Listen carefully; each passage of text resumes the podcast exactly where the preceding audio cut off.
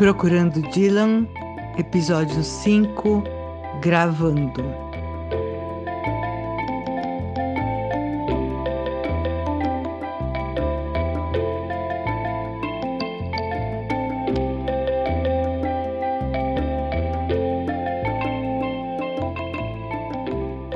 Sobre o álbum Rough and Rowdy Ways, que será lançado dia 19 de junho, como anunciado no site dele alguns dias atrás. Depois que ele cancelou a turnê dele, que ele faria em junho no Japão, ele começou a lançar algumas músicas. Sobre a primeira delas, eu já falei aqui no primeiro episódio. A segunda, I Contain Multitudes, ele lançou aí alguns dias depois da primeira e agora, semana passada, ele lançou False Prophet. Foi uma música, é um blues, gerou também uma grande repercussão, muitos comentários. E com ela, com o lançamento dessa música False Prophet, ele anunciou também o lançamento desse álbum. Vai se chamar Rough and Rowdy Ways.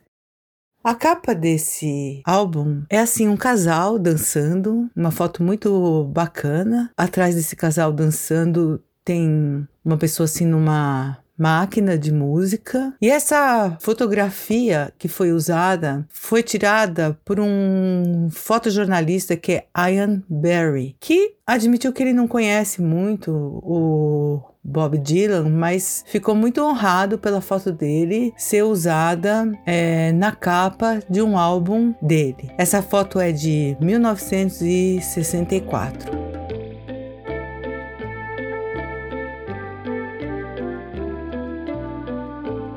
O álbum tem um nome que faz uma homenagem a um cantor de folk music que é o Jimmy Rogers, que tem um álbum bem antigo que se chama My Rough and Rowdy Ways. Ela é de 1929. Ela tá no YouTube. Eu vou colocar aqui só um pedacinho para vocês ouvirem. Eu tenho certeza que vocês vão se lembrar.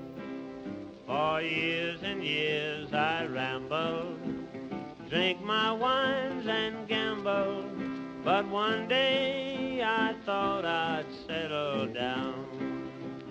E sobre a música False Prophet do Bob Dylan, também ela está inspirada num blues de 1954 de um álbum do lado B de um cantor chamado Billy the Kid Emerson um pianista. O Elvis Presley gravou várias canções desse pianista. E o blues em que o Bob Dylan se inspirou é chamado If Loving is Believing. E essa informação ela tá num, numa publicação que é npr.org, que saiu 12 de maio de 2005, num artigo do Tom Moon. Ele faz toda uma análise, né, esclarecendo que não é um plágio de jeito nenhum, é uma inspiração, tanto que o Bob Dylan ele usa a cadência do blues, o ritmo é sempre a mesma, todo mundo sabe que blues é blues e todos os músicos que tocam blues sabem, né, que eles usam a mesma chave, só que ele muda alguma coisa que faz com que fique bem diferente, mas lembra, e é uma homenagem. E a letra bastante diferente, e nesse artigo ele fala que isso acontece sempre, do Bob Dylan se inspirar em outros músicos e vira e mexe alguém fala que olha, ele usou tal pessoa, tal músico,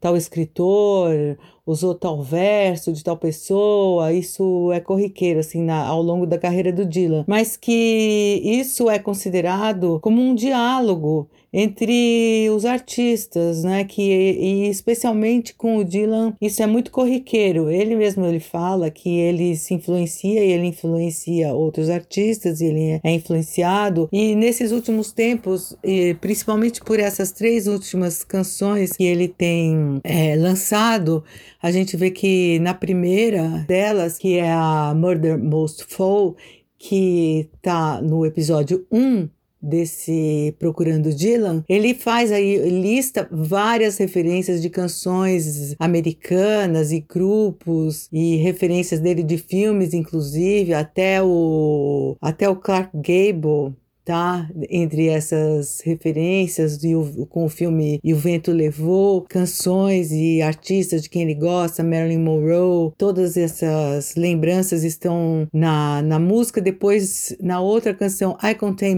Multitudes, que onde ele também é, assume expressamente que ele é um resultado de todas essas influências dessa cultura que ele com certeza absorve, né? E essa do falso profeta, que a letra também dialoga esse tempo todo com essas informações e, e brinca com essa ideia, né, de que ele realmente catalisa, né? Não, não que ele seja um profeta, pelo contrário, é um falso profeta, não é profeta nenhum, mas reúne todas essas influências do nosso mundo contemporâneo que está cada dia mais evidente, principalmente agora, nessa época em que está é, todo mundo em casa, inclusive ele, provavelmente, e recebendo aí é, pela internet também, ou pela sua própria, é, suas próprias antenas, todos os pensamentos por leitura leituras, conversas,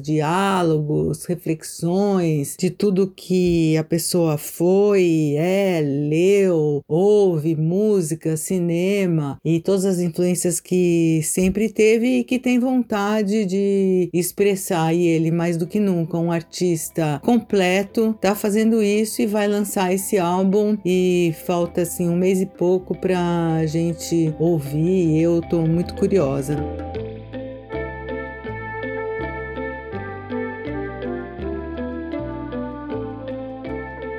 Então, a dica desse episódio é o álbum Triplicate de 2017, em que o Bob Dylan canta só canções americanas que não são dele. São canções do Frank Sinatra, da Charles Strauss, Lee Adams, Carolyn Lee não é a primeira vez que ele faz isso. Nos dois álbuns anteriores, ele também já havia gravado canções só americanas. Shadows in the Night também é um álbum em que ele grava só canções do Frank Sinatra. Então, eu recomendo esse álbum Triplicate, só com canções americanas. Vale lembrar também que o Caetano Veloso, que já inclusive gravou é, música do Bob Dylan. A gente lembra aqui de Jokerman, que ele grava, que o Caetano gravou, que é muito legal. E o Caetano lançou também já um CD só com canções americanas, que é A Foreign Sound.